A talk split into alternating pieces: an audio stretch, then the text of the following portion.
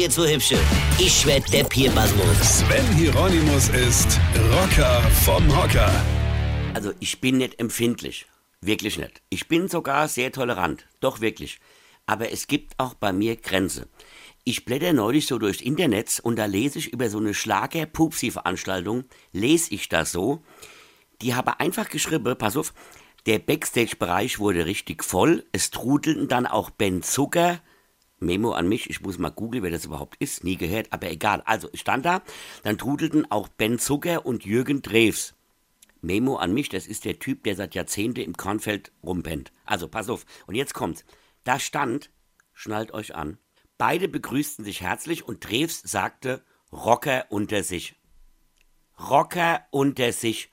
Wo hat der Kornfeld Kasper Rocker unter sich? Und wenn ihr diesen Zucker und sich meint, dann gehört ihr doch Eigewiese. Jürgen Drees, du bist von mir aus der Kornfeld Kasper. Ich lass dich sogar der König von Mallorca sein. Aber du bist ein alter, verkreister Schlagerfuzzi und definitiv kein Rocker. Niemals. Du kannst doch nicht einmal Headbange.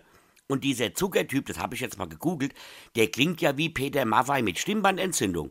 Ey, ihr beide Schlagerfuzis, ihr könnt ja mal in den Rocker-Treff kommen, da macht der Dr. Rock mit euch einen Metal-Contest, ja, den ihr nie bestehen werdet. Rocker unter sich, ich fass es nicht. Was und wer sich heute alles als Rocker betitelt, das geht ja auf Kuhhaut.